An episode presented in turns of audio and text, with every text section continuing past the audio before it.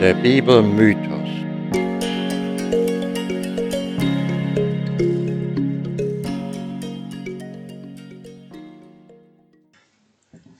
Herzlich willkommen, liebe Hörerinnen und Hörer, zu diesem neuen Podcast der Bibelmythos.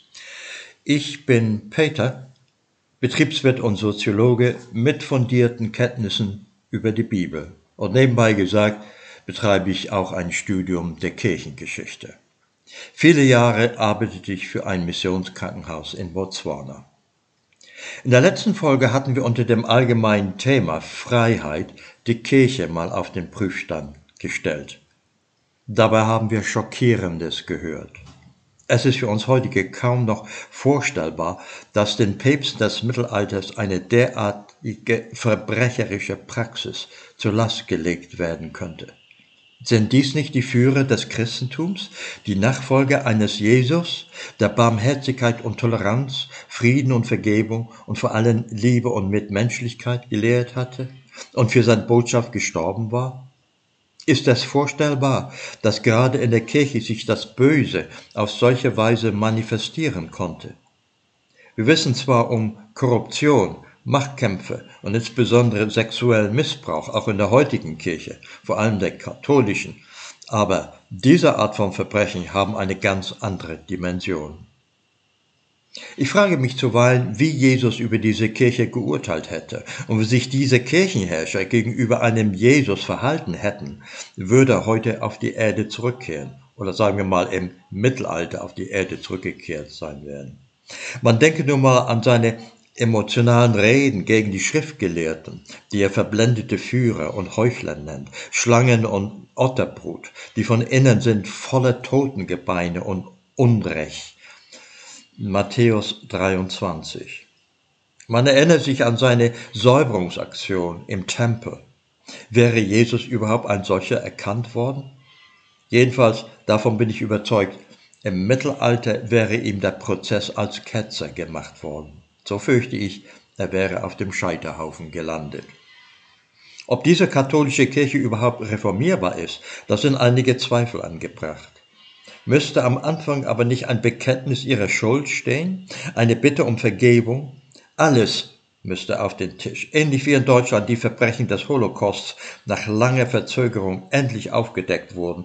Oder wie in Südafrika das Truth and Reconciliation Committee unter der Führung von Erzbischof Tutu sich mit den Verbrechen der Apartheid auseinandergesetzt hatte.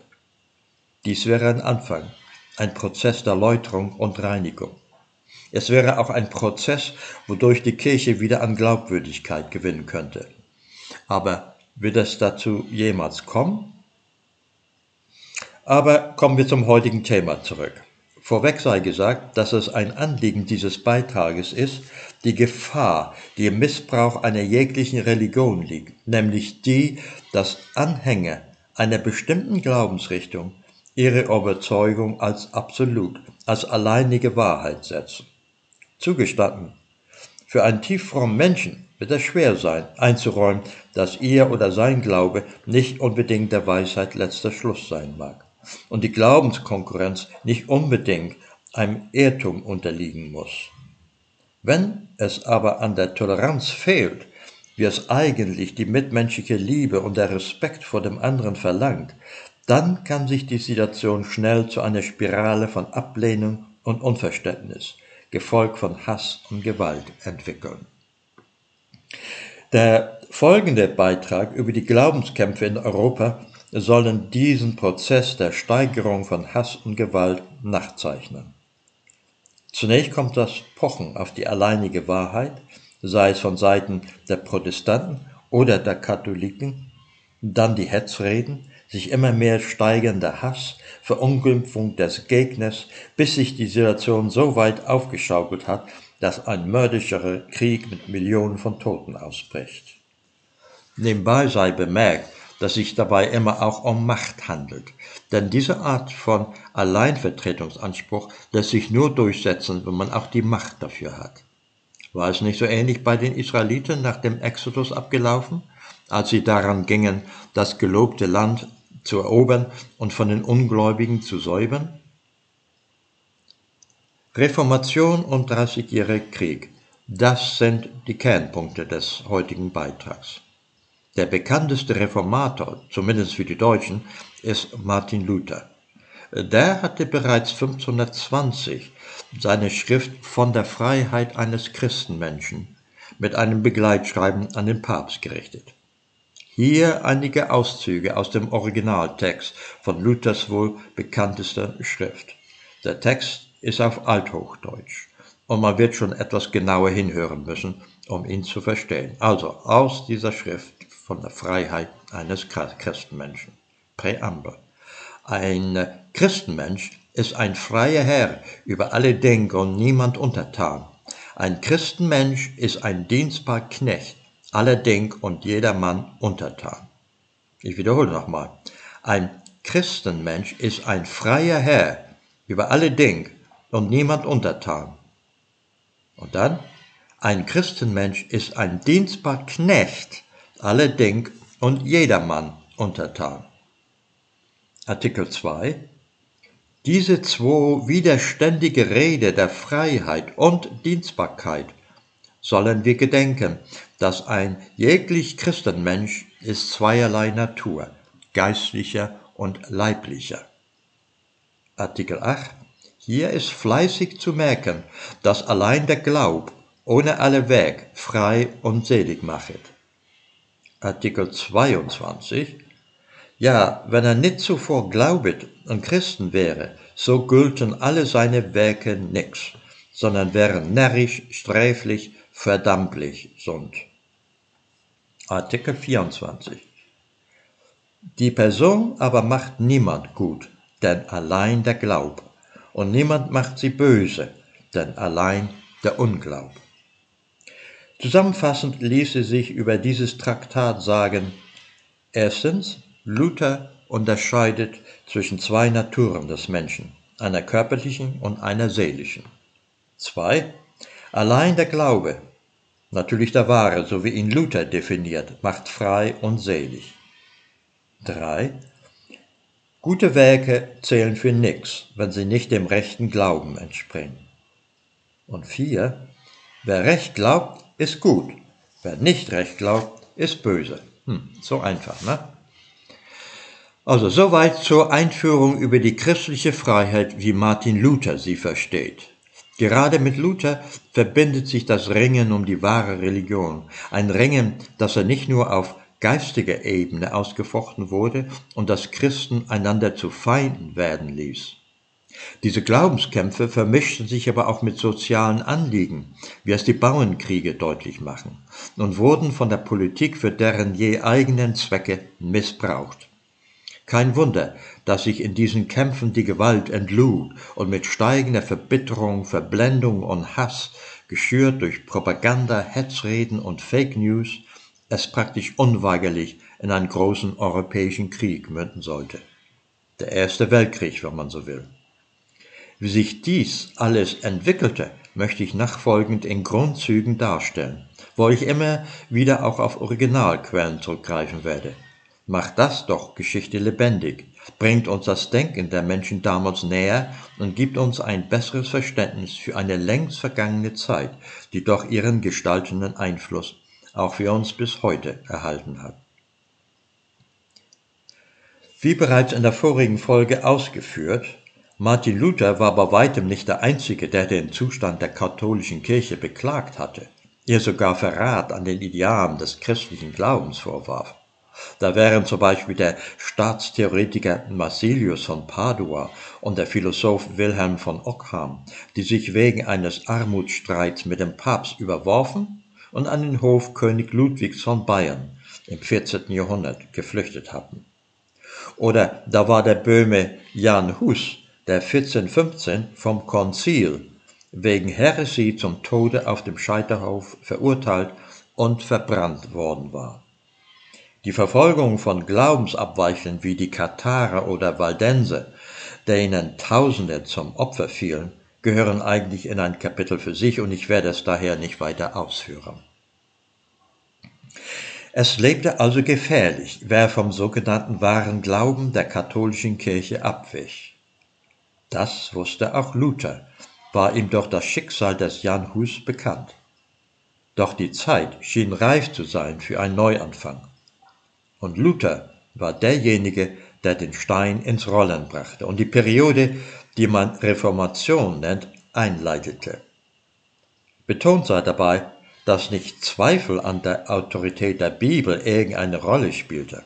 Allein der Glaube, wie er sich aus der Schrift verstehen ließ und interpretiert wurde, thematisierte die Auseinandersetzung und natürlich die Vorwürfe über Missbräuche in der katholischen Kirche. Seine Einsicht hatte Luther, gelebt von 1483 bis 1546, einst Mönch und später Doktor der Theologie.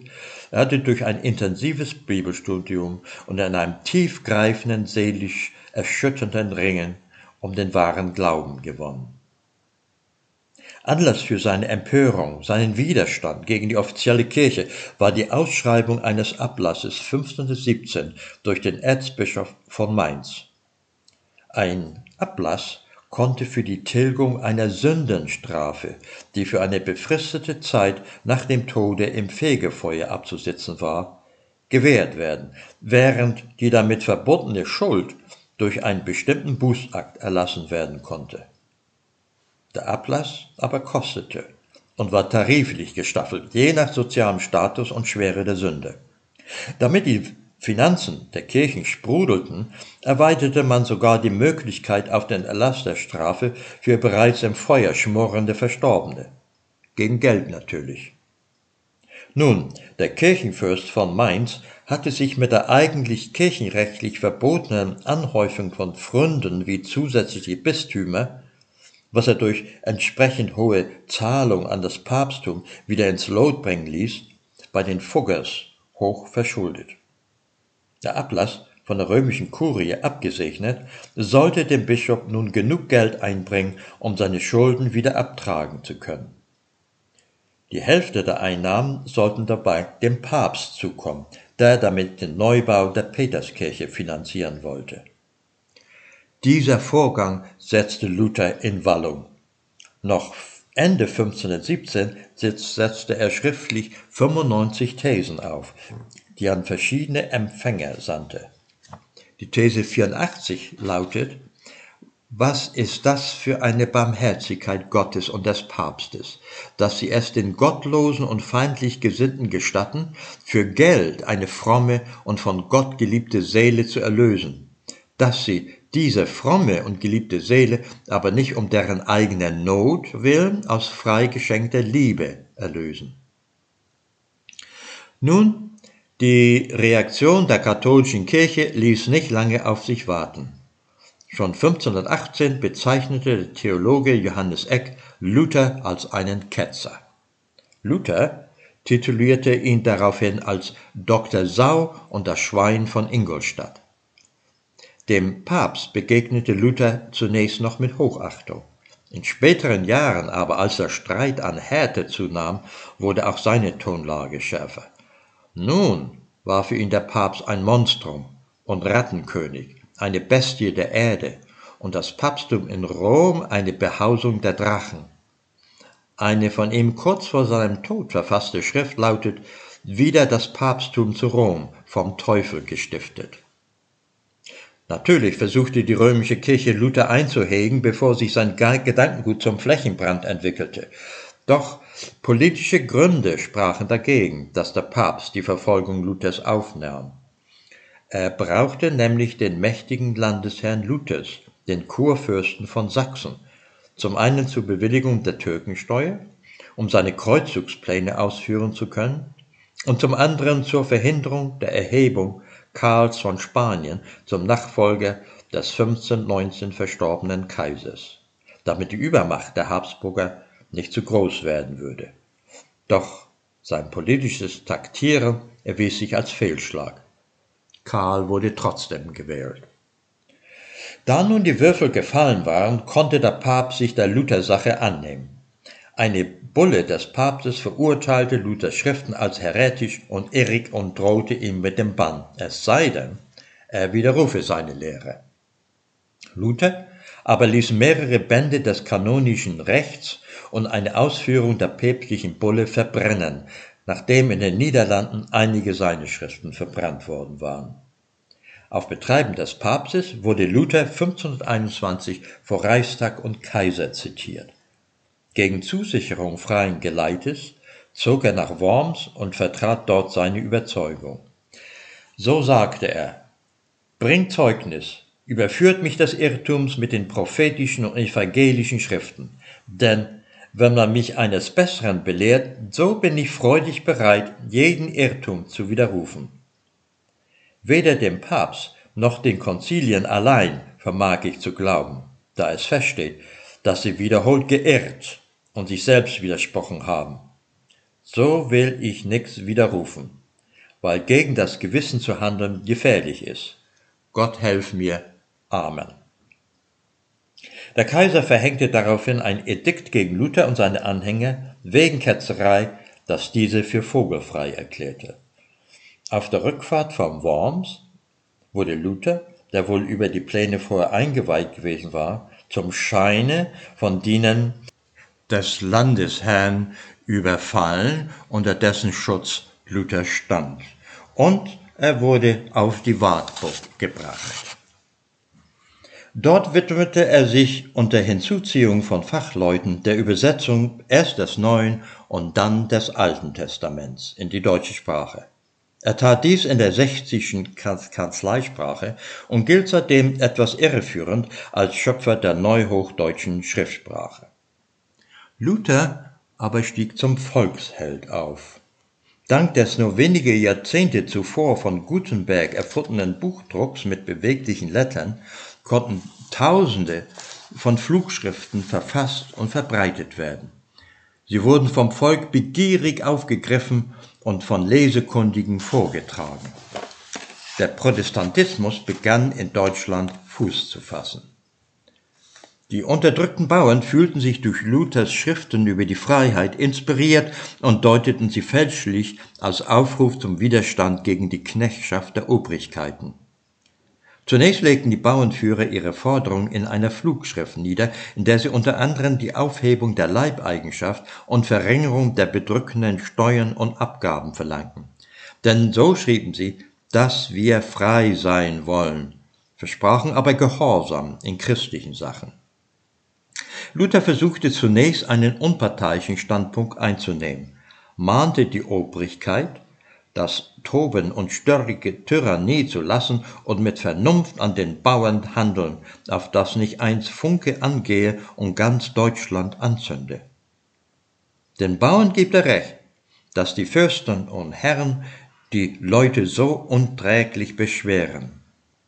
Das könne aber nicht als Vorwand dienen, das Recht in die eigene Hand zu nehmen. Er schreibt, dass die Oberkeit böse und Unrecht ist, entschuldigt kein Rotterie noch Aufruhr, denn die Bosheit zu strafen, das gebührt nicht ein eklichen, sondern der weltlichen Oberkeit, die das Schwert führet. Wie auch Paulus schreibt, ein jegliche Seele solle der Oberkeit untertan sein, mit Furcht und Ehren. Dass es gerade diese Obrigkeit war, die das Volk unterdrückte, fiel Luther wohl nicht weiter auf.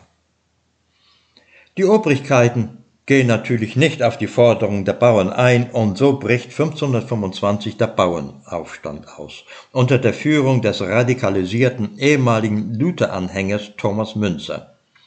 Der bezeichnet Luther als Mastschwein und Luther ihn als Satan, der denn Raub, Mord, Blutvergießen anrichtet. Münzer rechtfertigte den Gebrauch von Gewalt mit Hinweis auf das Alte Testament, insbesondere Joshuas Einzug in Kanaan, und meinte, dass man die gottlosen Regenten, sonderlich Pfaffen und Mönche, töten soll. In vielen Deutschlands, vielen Teilen Deutschlands artete der Bauernaufstand in Brandschatzung und Plünderung aus.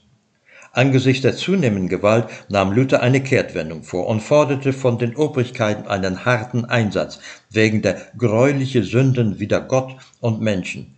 Darum soll hier zuschmeißen, würgen, stechen, heimlich oder öffentlich, gleich als wenn man einen tollen Hund totschlagen muss. Einer weiteren Ermunterung bedurfte die Obrigkeit nicht, und sie ging mit aller Schärfe gegen die Bauern vor. Geschätzte 100.000 Menschen sollen umgekommen sein, während ihre Anführer, einschließlich Thomas Münzer, gefangen genommen und hingerichtet wurden. Luther wurde für die Grausamkeiten mitverantwortlich gemacht. In einer Tischrede 1533 sagt er dazu, Prediger sind die allergrößten Totschläger. Ich habe im Aufruhr die Bauern erschlagen, all ihr Blut ist auf meinem Hals. Aber ich schiebe es auf meinen Herrgott, der hat mir befohlen, solches zu reden. Geredet und gestritten wurde viel in dieser Zeit. In Hassreden verteufelte man einander, denn die beiden großen christlichen Parteien, die katholische und die protestantische, waren nun tief miteinander verfeindet. Und mit der Zeit steigerten sich noch die Gehässigkeiten. Ein lutherisches Kampflied ging so. Erhalt uns, Herr, bei deinem Wort und steuere des Papstes und Türken Mord. Auch im protestantischen Lager bauten sich Fronten auf. Stritt man sich um den wahren Glauben, kämpfte insbesondere die, bekämpfte insbesondere die Auslegung der Abendmahlslehre durch den Gegner. Während Luther ähnlich wie die Katholischen auf der Realpräsenz Christi im geweihten Brot und Blut beharrte, konnte der Schweizer Pfarrer und Reformator Zwingli in der Reichung der Mittel nur eine symbolische Handlung zum Gedächtnis Jesu sehen. Zwingli meinte, da Jesus nach der Himmelfahrt körperlich in den Himmel aufgenommen worden war, kann er doch nicht auch noch körperlich auf Erden präsent sein und sogar gleichzeitig überall dort, wo das Abendmahl gefeiert wird. Macht eigentlich Sinn. Zwingli starb in kriegerischen Auseinandersetzungen mit altgläubig verbliebenen Schweizer Kantonen. Etwas anders argumentierte Calvin, ein anderer großer Widersacher Luthers, der in Genf eine Art theokratische Diktatur etablierte. Das mag nicht jeder so sehen, aber zumindest führte er eine strenge Kirchenzucht ein, die das alltägliche Leben einer strikten Kontrolle unterwarf. Wer sich eines Verfehlens wie ungebührliches Benehmen in der Kirche, Fluchen oder Spotten schuldig machte, konnte das Bürgerrecht verlieren. Unter Calvins Führung wurde der Arzt Michael Servet 1553 wegen Abweichung von der wahren Lehre als Ketzer verurteilt und verbrannt. Seine Abendmahlslehre formulierte Calvin ähnlich wie Zwingli, betonte dabei aber die geistliche Gegenwart Christi bei der Einnahme von Brot und Wein. Die verschwurbelten Theorien über das Abendmahl zu entzerren, das ist Sache der Theologen. Ein normaler Gläubiger findet da nicht durch. In der calvinistischen Lehre wird auch noch besonders die Erwählung des Christen betont, die Calvin wie folgend definiert. Unter Vorherbestimmung verstehen wir Gottes ewige Anordnung, vermöge dessen er bei sich beschloss, was nach seinem Willen aus jedem Menschen werden sollte. Den einen wird das ewige Leben, den anderen die ewige Verdammnis zugeordnet. Zeichen unserer Erwählung ist die Annahme der Predigt von Christus und die Gemeinschaft mit ihm im Glauben und im Abendmahl. Glücklich der, wer den Gedanken Gottes folgen kann. Das heißt, der eine kommt in die Hölle und der andere in den Himmel, und wer das sein wird, liegt schon vor der Geburt des Menschen fest, da von Gott vorherbestimmt. Berufen konnte sich Calvin für seine Interpretation auf das Alte Testament, besonders die Passagen im Exodus, wo es zum Beispiel heißt, Dich hat der Herr, dein Gott, erwählt zum Volk des Eigentums aus allen Völkern, die auf Erden sind. 5. Mose 7,6 Sind wir uns überhaupt bewusst, was für ein Unheil diese Lehre von der Erwählung über die Jahrhunderte und Jahrtausende angerichtet hat? Beginnt das nicht schon mit dem angeblichen Einfall in Kanaan, wo das erwählte Volk sich den Raum durch Vernichtung der ansässigen Völker erobert, denen es glaubt, dass er ihm zusteht? Die Überzeugung, erwählt zu sein, führt auch zur Absonderung, und hier sind vielleicht auch die Wurzeln der Jahrtausende währenden Verfolgung der Israeliten. Erwählt fühlten sich auch die Puritaner, die ihre Glaubensfreiheit gegen die anglikanische Mehrheit in England durch Auswanderung nach Amerika zu verteidigen suchten. Dort aber anfingen die ansässigen Indianer auszurotten, denn so galt es, nur ein toter Indianer ist ein guter Indianer. In den Niederlanden erkämpfen sich die Calvinisten die Religionsfreiheit gegen die spanischen Overlords. Kaiser Karl V. hatte die Todesstrafe allen Abweichlern vom katholischen Glauben verordnet.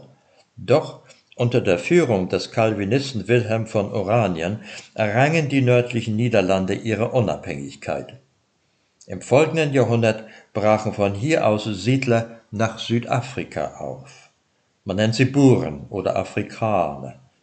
Getreu ihrem calvinistischen Glauben sahen sie sich als ein von Gott erwähltes Volk, und nachdem sie die politische Macht errungen hatten, errichteten folgerichtig sie später die Apartheidsrepublik.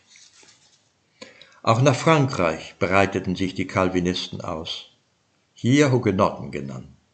Es kam zu langjährigen mörderischen Auseinandersetzungen zwischen den Hugenotten und der katholischen Mehrheit, wobei Politik und soziale Repression mit dem Glauben eine Gemengelage bildete. Es gab Massenmorde, Kirchenschändungen und Vergeltungsaktionen, die in der sogenannten Bartholomäusnacht 1572 gipfelten. Dem Gemetzel sollen bis zu 4000 Hugenotten zum Opfer gefallen sein. Während der Protestantismus sich ausbreitete, blieb die katholische Seite natürlich nicht müßig auf diversen Reichstagen, auf denen die Katholiken das Sagen hatten, versuchte man Mittel zu ersinnen, um den Protestantismus zurückzudrängen. Den Reichstag von 1529 verließen die Protestanten unter Protest, was ihnen den Namen Protestanten eintrug. Der Reichstag zu Augsburg 1530 lautet, läutete eine kurze, versöhnlichere Phase ein.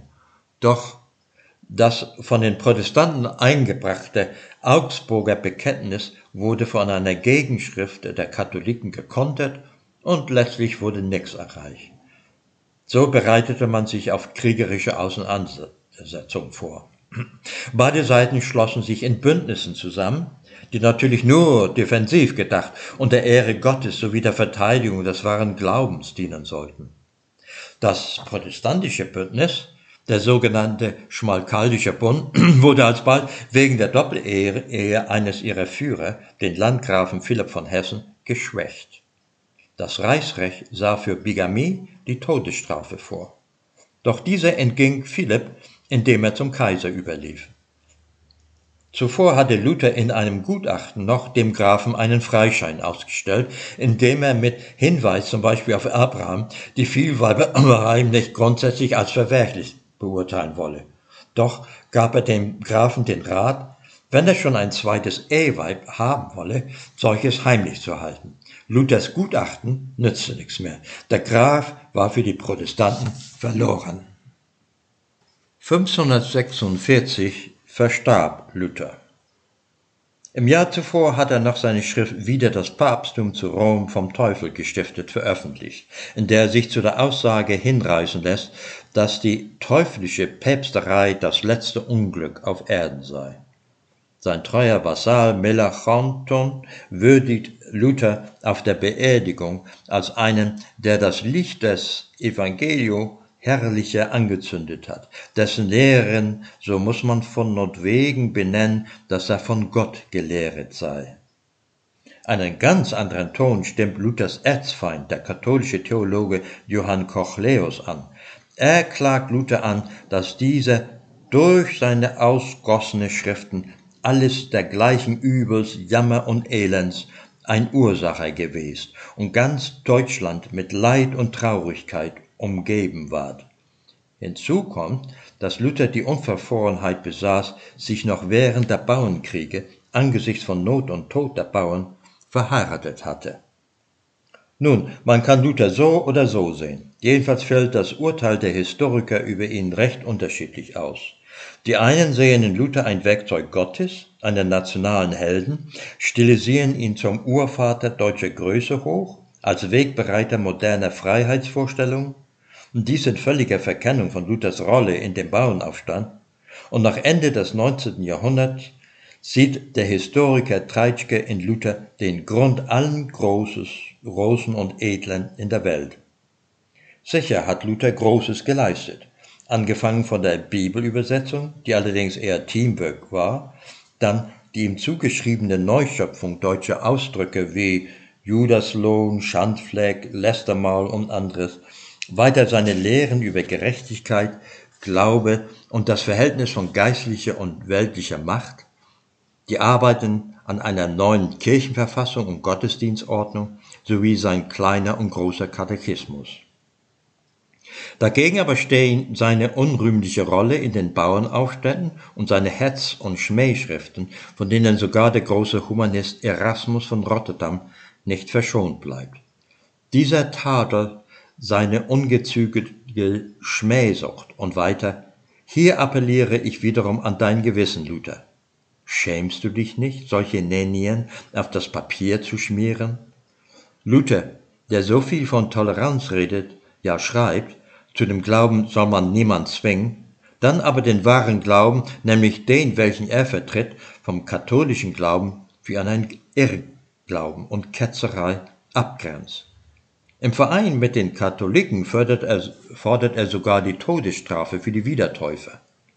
Die Juden, sofern sie sich nicht zum wahren Glauben bekehren wollen, sind für ihn Blutmänner, voll der Lügen, Anfangs wollte er sich ihnen noch in brüderlicher Liebe zuwenden und verteidigte sie auch gegen Verschwörungstheorien wie Brunnenvergiftung und Hostienschändung.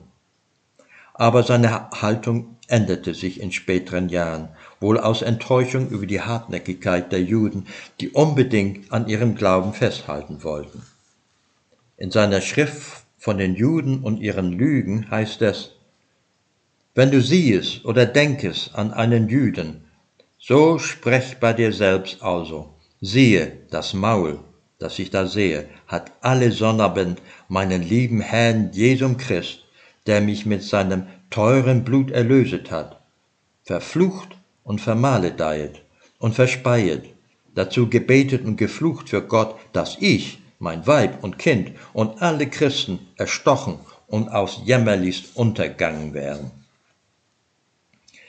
Noch im Todesjahr Luthers lässt Kaiser Karl V. seine Heere und die der Verbündeten aufmarschieren. Die Protestanten werden vernichtend geschlagen, ihre Verkündigung und Lehre unterdrückt. Doch die Durchsetzung der kaiserlichen Edikte gelang nur partiell und nur fünf Jahre später wendete sich das Blatt. Diesmal behielten die Protestanten die militärische Oberhand und Karl konnte sein Leben nur durch eine schnelle Flucht retten. Endlich konnte man sich 1555 in Augsburg auf einen Religionsfrieden einigen. Die Teilung Deutschlands in zwei verschiedenen Konf Konfessionen. Die Calvinisten wurden im Friedensvertrag übrigens nicht eingeschlossen. Die war, also diese Teilung war nun gefestigt. Die Konfessionalisierung nahm immer schärfere Konturen an, wenn es auch hier und da zu Religionswechseln und Verschiebungen kam. So wechselte zum Beispiel das Bistum Paderborn in knapp 20 Jahren gleich viermal zwischen Katholizismus und Protestantismus hin und her, ähnlich auch die Pfälzer. So mancher Alteingesessene wusste kaum noch, was er oder sie eigentlich glauben sollte. Aber jede Seite repräsentierte natürlich den einzig wahren Glauben. Den Untertanen blieb keine Wahl. Die mussten gleichfalls hin und her schwanken oder aber das Land verlassen. Immerhin, der Augsburger Religionsfriede läutete eine längere Phase des relativen Friedens ein. Sieht man mal von kleineren Scharmützeln hier und da ab. Aber die Religionsfrage war mitnichten geklärt und der Papst sowie ausländische Herrscher von Frankreich über England bis Schweden taten ihr übrigens die Spannung aufrechtzuerhalten, vor allem aus politischen Motiven. Frankreich wollte sich aus der Umklammerung Habsburgs lösen der Papst den Protestantismus niederringen und die Schweden sich als neue nördliche Macht etablieren. Man bediente sich der verschiedensten Medien wie Flugschrift, Traktaten, Satiren, Bildern usw., um über den christlichen Gegner herzuziehen und ihn zu verteufeln. Der Jesuit und Kardinal Bellarmine, 1930 heilig gesprochen, von den Protestanten allerdings als Blutsauger bezeichnet, wird auf das Übelste bloßgestellt. Da wird ein Gerücht in die Welt gesetzt, dass er angeblich Hunderte von Frauen beschlafen und Unzucht getrieben hätte.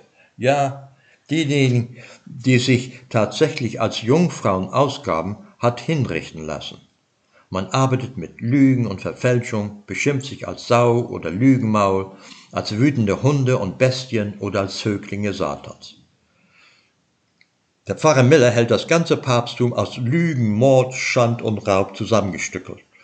Naja, so falsch lag er damit ja eigentlich nicht. Die Katholiken hatten sich im Trienter Konzil, das in mehreren Etappen erst 1563 seinen Abschluss fand, neu formiert. Hier entwarfen sie einen Gegenentwurf zu den protestantischen Glaubensbekenntnissen und Kirchenordnungen.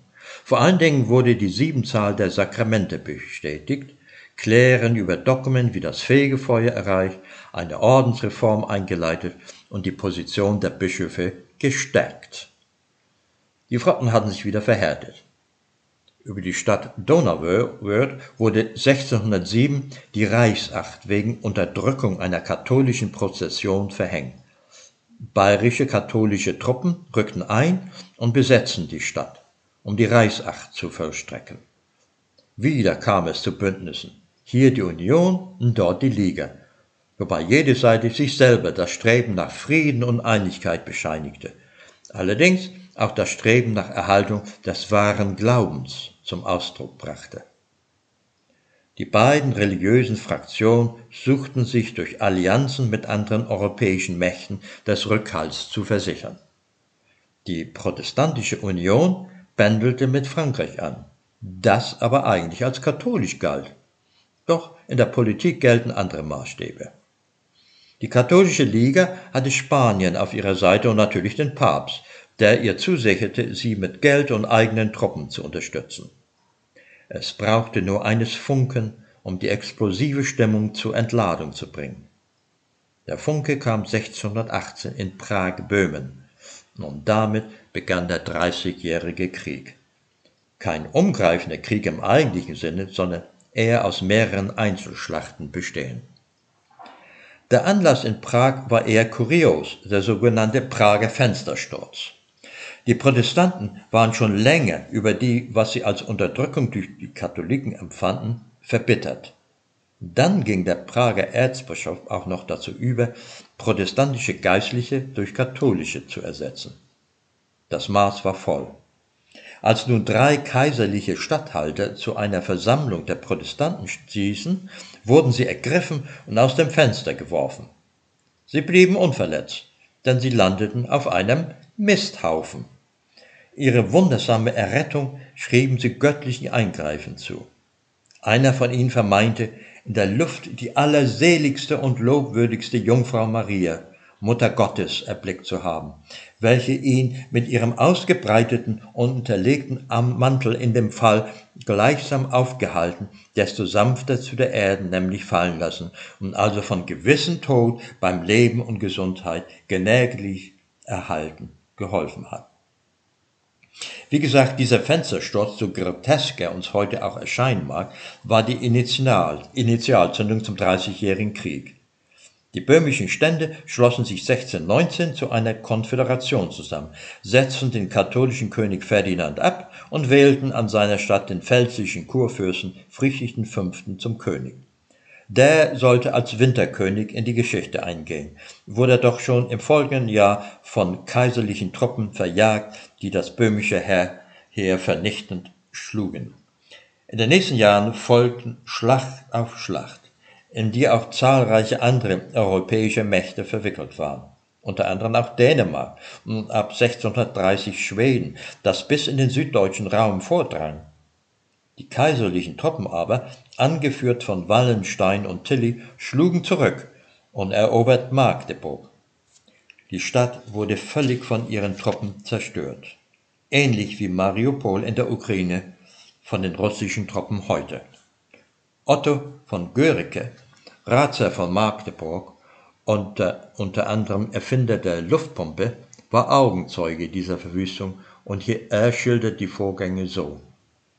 Da war also die ganze Armee der kaiserlichen und katholischen Liga von Ungarn, Kroatien, Polacken, Heiducken, Italianern, Hispaniaden, Franzosen, Wallonen, Nieder- und Oberdeutsche und so weiter hier eingelassen.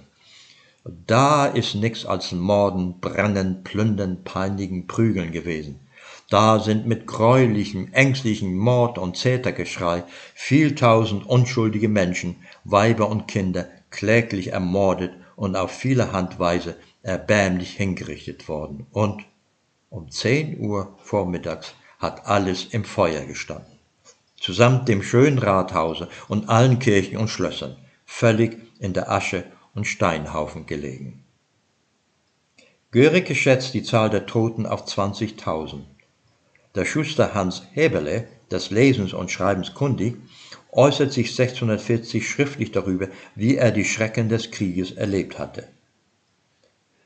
Es sind etlich wohl davon kommen, aber zum Teil sind viel erschossen und erschlagen worden, die Weibsbilder mehrteils gefangen und allerlei Mutewellen mit ihnen getrieben worden. Den 24. November ist in dem Stockhaus ein gefangener Soldat gestorben und haben ihn die andere Gefangene genommen, ihn verschnitten und gespeiset. Es sind zwei toten Menschen in dem Grab aufgeschnitten worden, das Eingeweide herausgenommen und gefressen worden. Es sind auf einen Tag drei Kinder gegessen worden.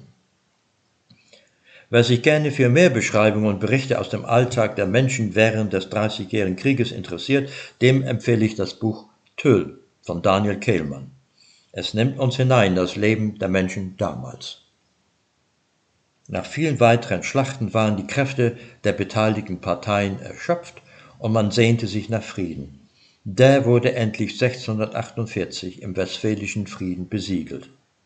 Allerdings von Papst Innozenz X. abgelehnt, da seiner Meinung nach den Protestanten zu viel nachgegeben worden war.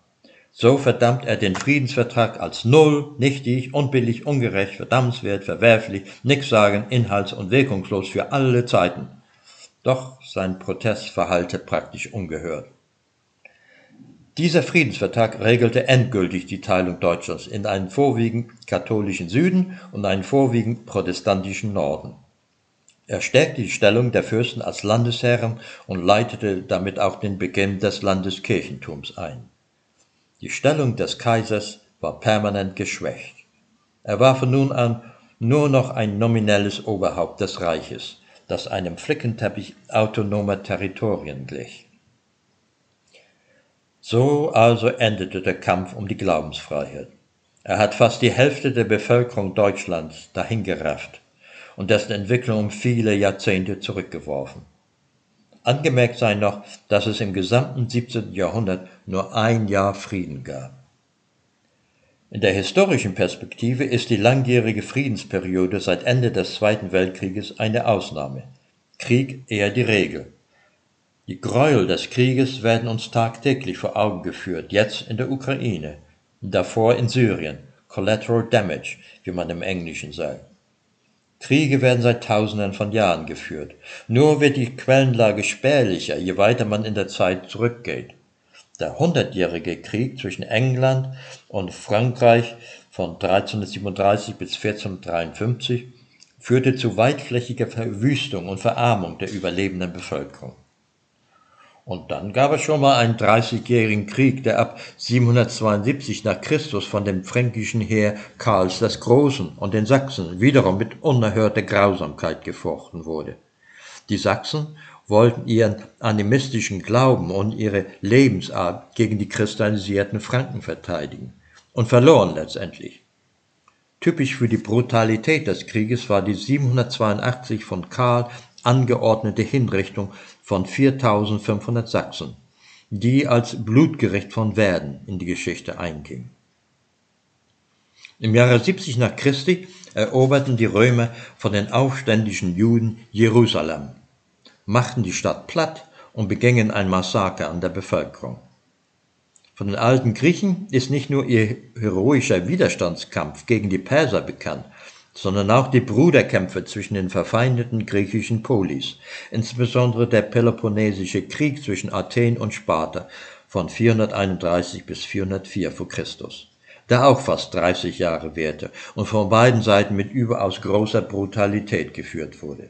Beide Seiten mussten einen hohen Blutzoll leisten, was schließlich ihrer beiden Niedergang einleitete. Im antiken Ägypten und Babylon, in Persien und Assyrien ging es sicherlich nicht weniger kriegerisch zu.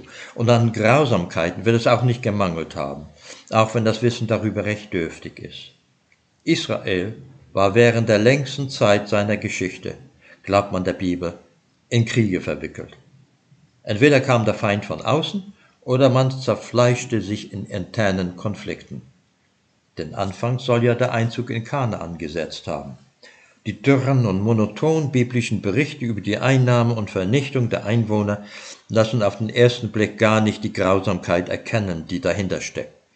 Man braucht aber nur ein wenig Fantasie, anregend dafür die Bilder aus dem ukrainischen Butcher, um sich den möglichen Ablauf der Ausrottungskampagne vergegenwärtigen zu können. Die völlige Verwüstung der Stadt und Auslöschung der Bevölkerung vom Säugling bis zum Greis. Eher wahrscheinlich, dass alles noch einen Tick grausamer war, wenn auch die Art der Kriegsführung eine andere gewesen war. Wenn wir nun Russland wegen seiner Invasion auf schärfste verurteilen und die von seinen Soldaten begangenen Massaker, ob in der Ukraine oder in Syrien, aufs schärfste verurteilen, das moralische Gefühl uns die Vorstellung der begangenen Gräuel aufs tiefste anwidern lassen, muss unsere Empörung dann nicht eigentlich auch für die in der Bibel beschriebenen Vernichtungsfeldzüge gelten? Oder setzen wir hier zweierlei Maß an? Allerdings muss immer berücksichtigt werden, dass die historische Wirklichkeit dieser Kämpfe angezweifelt wird. Aber aus den biblischen Schriften ist doch deutlich die herrschende Mentalität zu erkennen und ihre Fähigkeit zur absolut brutalen Kriegsführung eigentlich nicht zu bezweifeln. Es scheint, nicht der Frieden, sondern eher der Krieg, der Kampf um Freiheit und Macht definiert in hohem Maße die menschliche Wirklichkeit. Kann es sein, dass ein Mangel an Moral sich mit dem Streben nach Macht verbindet und dies zum Auslöser von Kriegen führt? Moralisches Gefühl setzt Empathie voraus, und nicht jeder besitzt Empathie. Empathie war es, was die deutsche Kanzlerin und Millionen Deutsche 2015 bewegte, die vielen syrischen Flüchtlinge mit offenen Armen zu empfangen. Ist Empathie genetisch bedingt? Eine Veranlagung? Oder wird das durch die Umwelt hervorgerufen, durch Erziehung gefördert oder begünstigt, durch das Leben in einer offenen, auf Toleranz bauenden, demokratischen Gesellschaft? Bei bestimmten Tierarten hat man gewisse Züge von Altruismus nachgewiesen. Doch Empathie, wie wir sie verstehen, ist eine durch und durch menschliche Eigenschaft, mit dem oder der anderen zu lachen, zu weinen oder zu leiden, sich in den anderen hineinversetzen zu können. Dies begreife ich als wahre Menschlichkeit. Und war so nicht auch Jesus?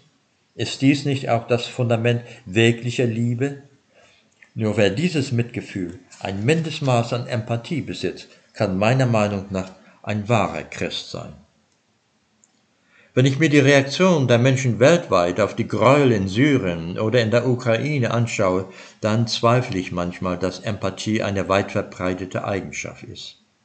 Insbesondere fällt mir auf, dass in Kreisen, deren Toleranz begrenzt ist, in rechtsradikalen und fundamentalistischen Milieus, in Diktaturen wie in Russland oder in China, aber auch, so ist meine persönliche Erfahrung, in den weniger entwickelten Ländern Afrikas Empathie eine Mangelerscheinung ist. Aber dies sind Momenteindrücke, ich möchte sie nicht generalisieren. Und damit genug für heute. In dieser Episode haben wir aber einen Aspekt der Freiheit, nämlich das Freiheitsstreben für den eigenen Glauben erörtert.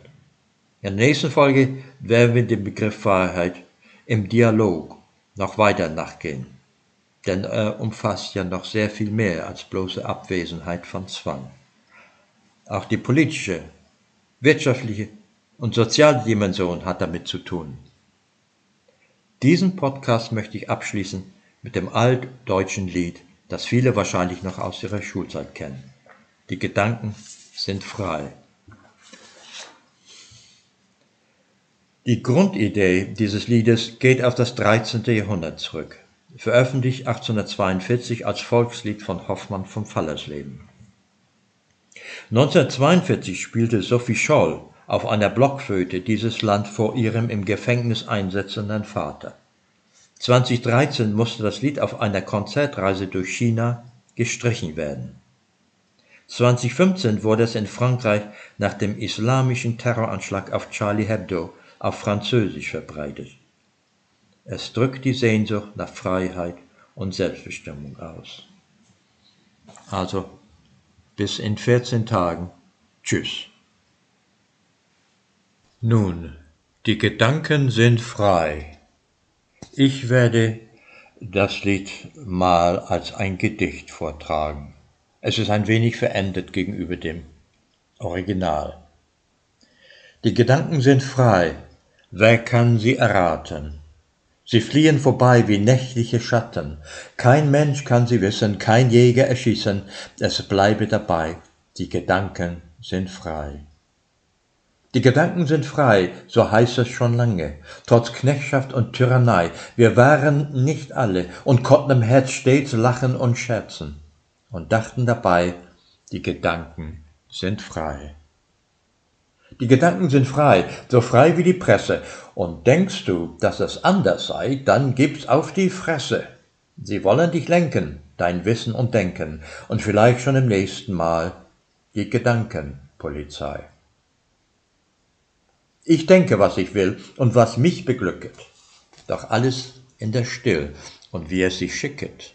Mein Wunsch, mein Begehren kann niemand verwehren, es bleibe dabei, die Gedanken sind frei. Und sperrt man mich ein im finstern Kerker, das alles sind rein vergebliche Werke.